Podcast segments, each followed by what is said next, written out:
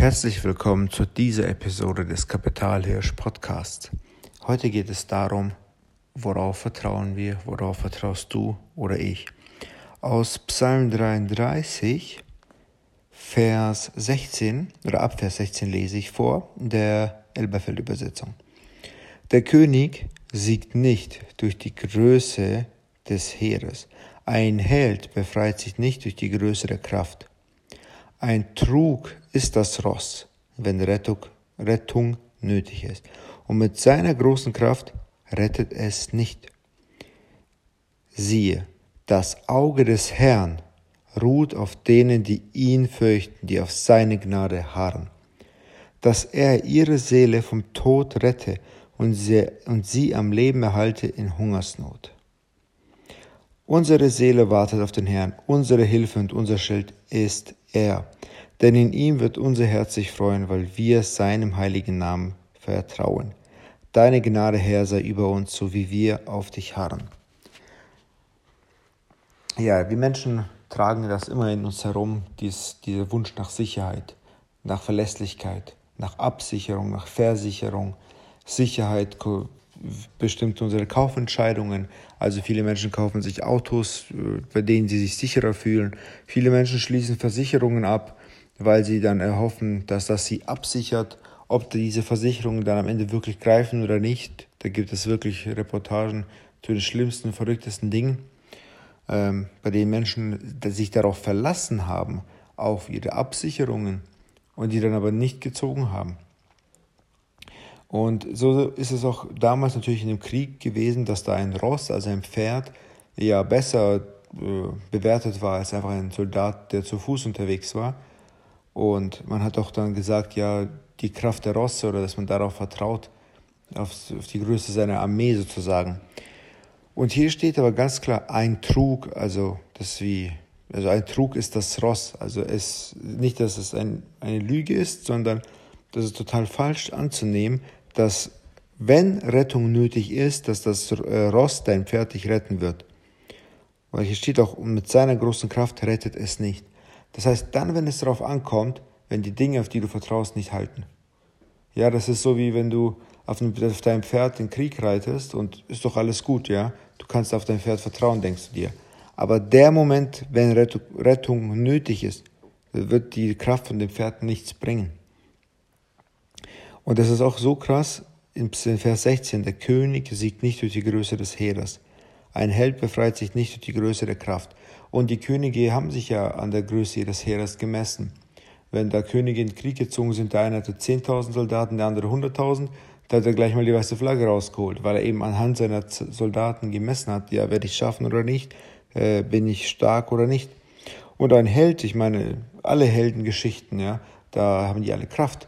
Herkules ist so eine erfundene Heldengeschichte, der hat, der hat so super Muskeln. Hulk ist auch so eine erfundene Heldengeschichte, der hat auch Muskeln und Kraft. Also ein Held ist ja dadurch definiert, dass er Kraft hat und gegen andere kämpfen kann. Und auch hier steht, ein Held befreit sich nicht durch die Größe der Kraft. Und das sind die Dinge, auf die wir uns leider aber oft verlassen. Oft sehen wir einfach ja die Sicherheit in Dingen, die auch ein Trug sind. Und das dürfen wir niemals tun, denn dann sind wir sozusagen noch schlechter dargestellt als Menschen, die Gott nicht kennen würden. Also wenn du jetzt die Bibel und Gott kennst, Jesus kennst, ähm, dann bist du in der Position, dass du die wahre Rettung kennst. Dann hast du sozusagen schon den Jackpot, dann hast du schon die wahre Sicherheit. Und wenn du jetzt noch auf ein Ross, auf deine eigene Kraft oder auf irgendwas anderes vertraust, dann bist du sozusagen äh, doppelt äh, am Verlieren. Weil wenn jemand die bessere Alternative nicht kennt und auf das Falsche vertraut, ist das sehr schlecht, er wird verlieren. Aber wenn jemand die Alternative kennt und trotzdem auf das Falsche vertraut, dann kann man ihn, ist auch nicht mehr zu retten, ja. Und das ist ganz klar hier, dass die Menschen, die Gott folgen, die Menschen, die Jesus kennen, er ist das Licht, er bringt in die Finsternis Licht hinein. Er ist der Weg, die Wahrheit und das Leben. Niemand kommt zu Vater als durch ihn. Jesus aus Nazareth, Nazareth selber Gott auf ihn dürfen wir vertrauen und das ist auch das Einzige, worauf wir vertrauen können. Er ist die einzige Konstante in dieser Welt. Nicht mal Zeit ist eine Konstante, wenn du nachrechnest in der Physik. Nichts ist konstant, außer Jesus Christus, außer Gott selber. Und wenn dieser Gott auf mich aufpasst, ja, dann geht es mir doch gut. Und das lesen wir in Vers 18. Siehe, das Auge des Herrn ruht auf denen, die ihn fürchten, die auf seine Gnade harren, dass er ihre Seele vom Tod rette und sie am Leben erhalte in Hungersnot. Wenn ich Gott fürchte, und das ist ja auch der Anfang der Weisheit, dann passt auch er ganz klar auf mich auf. Das Auge des Herrn ruht auf denen, die ihn fürchten, die auf seine Gnade harren. Also das sehen wir auch schon im Alten Testament, dass auf eigene Kraft zu vertrauen einfach immer schon schädlich war. Und im Neuen Testament oder auch in der ganzen ja, Heilsgeschichte und auch in der Rettung von mir und dir persönlich ist das Vertrauen auf Gnade das, der Schlüssel. Das ist das Einzige, was wir tun und machen können. Und das ist ja auch bei Jesus ganz klar. Äh, also Gott wurde Mensch in Jesus und da hat er gezeigt, dass wir auf die Gnade vertrauen müssen, weil er den Stellvertreter-Tod starb, weil er ohne Sünde war, konnte er meine Schuld bezahlen, die Sünde aller Menschen bezahlen. Und nur wenn ich auf diese Gnade vertraue, eine, komme ich in den Himmel. Das ist die einzige Chance. Und das steht auch schon im Alten Testament. Die auf seine Gnade harren. Ich vertraue auf Gottes Gnade. Ich fürchte Gott. Ich fürchte nicht Soldaten. Ich fürchte nicht Menschen mit Kraft. Ich fürchte nicht irgendwie Rosse, Pferde oder militärische Gewalt, sondern ich fürchte Gott.